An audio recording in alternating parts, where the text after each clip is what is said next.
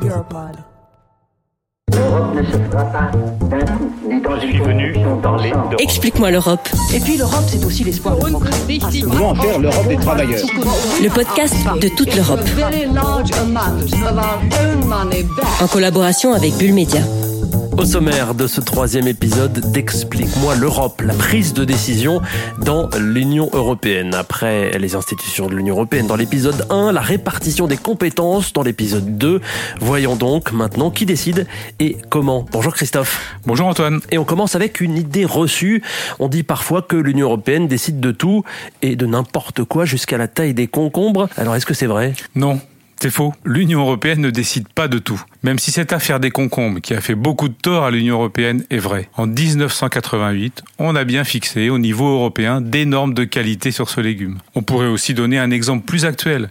Si le Royaume-Uni, par exemple, sort de l'Union européenne sans accord, il n'aura plus les bonnes palettes pour envoyer ses produits en Europe. Car les normes en la matière ne sont pas les mêmes si on fait partie du marché unique ou pas. La taille des concombres, j'en parle parce qu'elle s'est invitée dans la campagne pour les élections européennes. Écoutez. On a besoin que l'Europe soit là où elle est nécessaire et on a besoin parfois qu'elle se retire de là où elle ne l'est pas. Une Europe qui vient déterminer des normes sur euh, la taille des étiquettes de soutien-gorge ou la taille des concombres, c'est une Europe qui ne nous aide pas. Voilà, vous avez peut-être reconnu François-Xavier Bellamy, qui est tête de liste des Républicains pour les élections européennes. C'était le 27 février 2019 sur RTL. Il y a donc, Christophe, bien une multitude de réglementations proches de l'absurde? Disons que l'Europe ait eu tendance à surréglementer, c'est certainement vrai. La Commission européenne a d'ailleurs pris conscience et essaie de se concentrer sur l'essentiel depuis plusieurs années maintenant. Ces textes sur les concombres ou les palettes, ils ont quand même un objectif, celui de fixer les mêmes règles du jeu pour tous les pays au sein du marché unique. Même dans des domaines qui peuvent paraître anecdotiques, il faut que les règles soient très précises. Autrement, les États membres seront tentés d'utiliser le flou pour favoriser leur propre économie et fausser la concurrence européenne. Alors justement, ces règles européennes, ces règles du jeu, est-ce que vous pouvez nous expliquer comment elles sont adoptées? Euh, Finalement, qui décide et comment? À l'origine des règles, c'est-à-dire directives, règlements ou décisions, il y a la Commission européenne. C'est elle qui les élabore à partir des orientations données par les États membres dans le cadre du Conseil européen, à partir des consultations citoyennes qu'elle conduit constamment et à partir des avis que le Parlement européen adopte sur un grand nombre de sujets. Explique-moi l'Europe. La première mouture, elle est donc faite par la Commission européenne, donc. Et alors, qu'est-ce qui se passe ensuite? Ensuite, le processus législatif s'enclenche. Les propositions de la Commission sont envoyées au Parlement européen, qui représente les citoyens, et au Conseil de l'Union européenne, qui représente les États.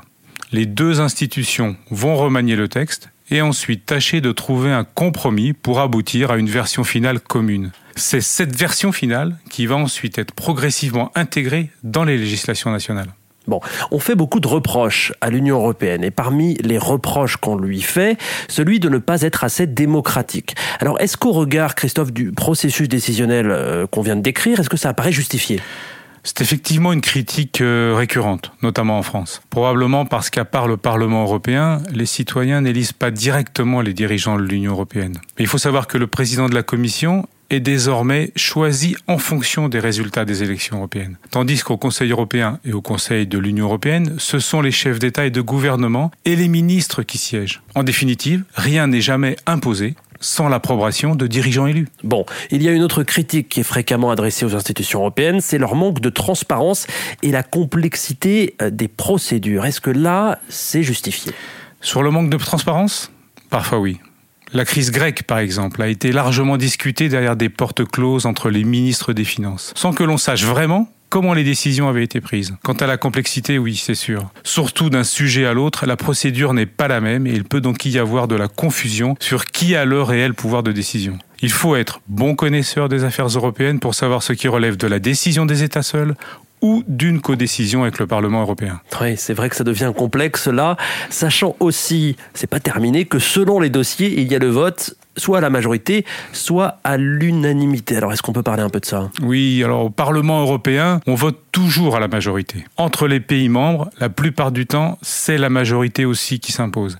55% des pays représentant au moins 65% de la population totale de l'Union. Mais on est encore à l'unanimité pour la politique étrangère ou la fiscalité. C'est pour ça, par exemple, que la taxe sur les GAFA, qui est soutenue par la plupart des pays européens, n'a pas encore été adoptée. Certains pays bloquent. Pour les plus europhiles, il faudrait totalement supprimer le principe d'unanimité. ne serait-ce que pour pouvoir décider plus vite. Vous avez parlé de la taxe GAFA européenne, elle est défendue par la France et par Bruno Le Maire, son ministre de l'économie. On l'écoute. J'espère que les quatre derniers États qui aujourd'hui restent sceptiques sur cette taxation du digital feront aussi un pas dans le sens du compromis. On ne parvient à un accord européen que lorsque chacun fait un pas dans la direction de l'autre et que chacun fait preuve de compromis.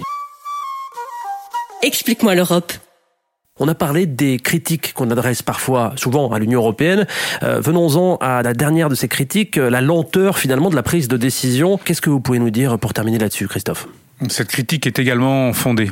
C'est un peu le revers de la médaille du travail parlementaire. Comme il est approfondi au niveau européen, plus qu'en France où l'exécutif est très fort, il a évidemment du mal à aller très vite.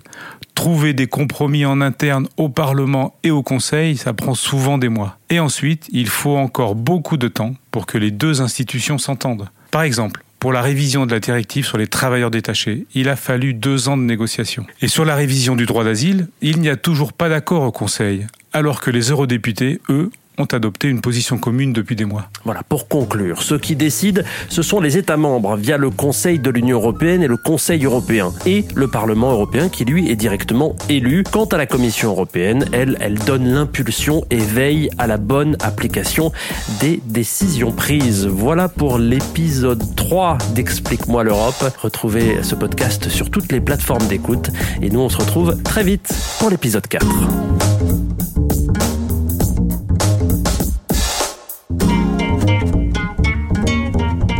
Explique-moi l'Europe.